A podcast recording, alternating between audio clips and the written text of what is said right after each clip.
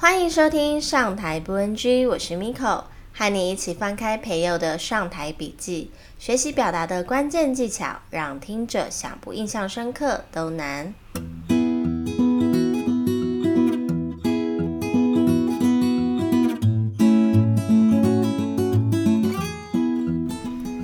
在开始分享今天的内容之前，想先请大家动动手指头，帮个小忙。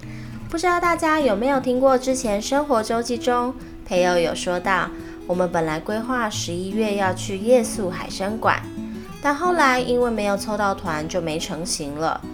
不甘心的我就打算要在 KKday 上面下订，可是价钱真的是比团购贵上很多诶，让我很犹豫要不要花这个钱。后来培佑知道了，他就说：“嗯，只要十月底以前，我们节目啊在 Apple Podcast 上达到一百个五星评分，就可以把夜宿海生馆当成一种庆功啦！哇，拜托大家啦！不管你是用手机还是电脑收听，只要进入 Apple Podcast 中，培佑记上一笔这个节目的最下方，动动手指就可以按下五星评分哦。”好啦，话不多说，我们就开始进入今天上台不 NG 的内容吧。小兰是一位职业妇女，和先生结婚十年，有一位可爱的小女儿，今年要上小学了。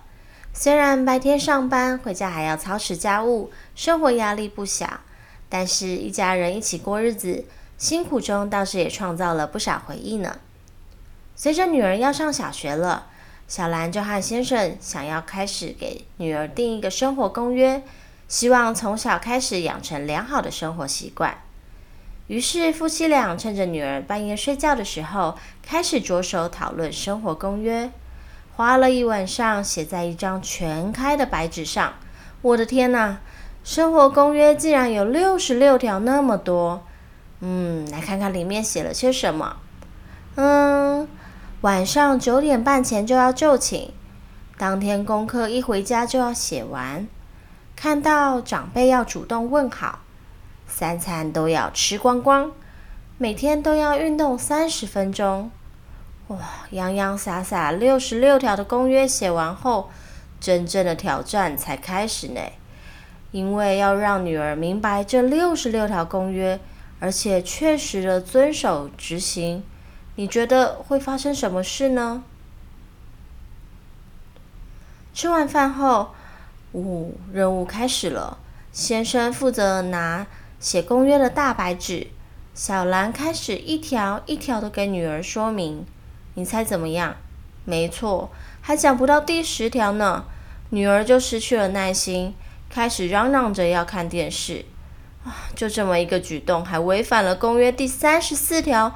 长辈说话要专心听，哇！这下女儿觉得人生真是太难了，忍不住哭了起来。请问，女儿真的记得住六十六条生活公约吗？我看很难吧。光坐着听小兰把所有公约说一遍就很不容易了。最后，这花费一晚上两夫妻的心血，条列出来的生活公约就贴上了墙上，变成了壁纸了。日子一天一天过，这张大白纸也逐渐泛黄成了大黄纸。女儿从来也没有记住过这六十六条公约到底都写了些什么。为什么会这样呢？难道是用字遣词不通顺？其实不是哦，关键就是六十六条真的是太多了，人的大脑啊没有办法一下子记住那么多的重点。那么，人的大脑一次究竟可以记住多少重点呢？根据研究，一次三到五个重点最刚好。所以古人是很有智慧的，有句成语就叫做“约法三章”，一次讲三个重点就好，这样听者才能记得住，记得住才会有意义啊。或许你会有个疑问：我要说的重点远远不止这三个，那怎么办呢？那你一定要记住，关键不是你要说多少重点，而是听者能记得多少重点。你把想说的都说完了，但是听者都记不住，那又有什么意义呢？看着那张逐渐发黄的六十六条生活公约，夫妻俩痛定思痛，于是又在一个女儿熟睡的夜里，拿着一张小白纸坐在桌子旁。他们思考着：女儿刚上小学，如果只能写三条生活公约，那写哪三条是现在女儿最需要的呢？夫妻俩左思右想，归纳出了这三条：一、三餐要按时吃，而且不能偏食。肉啊、菜呀、饭啊、水果都要吃。第二条，生活作息要规律，晚上九点半以前就要就寝，七点半就要起床。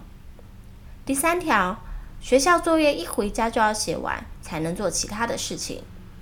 隔天女儿起床了，两夫妻再次和女儿说起了生活公约，这三条一下子就说完了。女儿也不会听得不耐烦，一下子也记住了，总算发挥了生活公约的效果，就是能在生活中执行，再也不只是贴在墙壁上发黄的一张纸了。从小兰的生活故事中，你会发现，我们要讲的主题，不管是生活公约、产品介绍、工作汇报等，重点都非常多，一个不小心就会是九条重点、十个特色、十一项说明。让听者听得头昏脑胀。你或许会想说，但是我要说的重点就是那么多啊！如果只能说三点，会不会说得不够详细、不够完整啊？和你分享一个我每次准备上台报告的小诀窍。上台前，我都会问自己，关于这个主题，这次的听众最在意或者最需要的是什么呢？比如说，关于生活公约。就读小一的女儿，现在最需要的就是养成良好的生活习惯，所以我们就往这个方向来学取三个重点就行。当要讲的重点越多，越不能全部都说，因为听者会无法吸收。要从听者最在意、最需要的是什么，先进行自我提问，透过这个提问取舍出三个，一说出来，听者就会有共鸣的重点。有一句话说得好，上台报告的精彩，关键不是表达技巧，关键是思考能力。什么意思呢？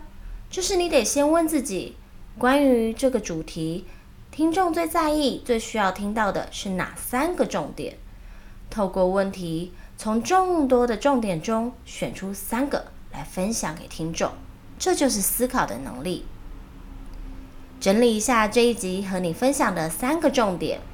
一，人的大脑短时间之内只能记住三个重点。二，准备上台内容时，先自我提问：关于这个主题，听众最在意、最需要听到的是哪三个重点？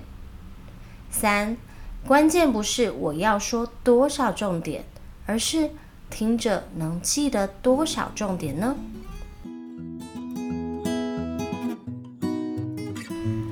你有想要行销的产品吗？你有想要推广的理念吗？一起来打造你的专属亮点故事吧！亮点故事行销公开班，培祐老师将带你步骤化的设计出一个又一个具有行销力度的好故事哦。今年度在台北、台中和高雄的最后一期公开班已经开放报名喽，报名链接我放在说明栏了。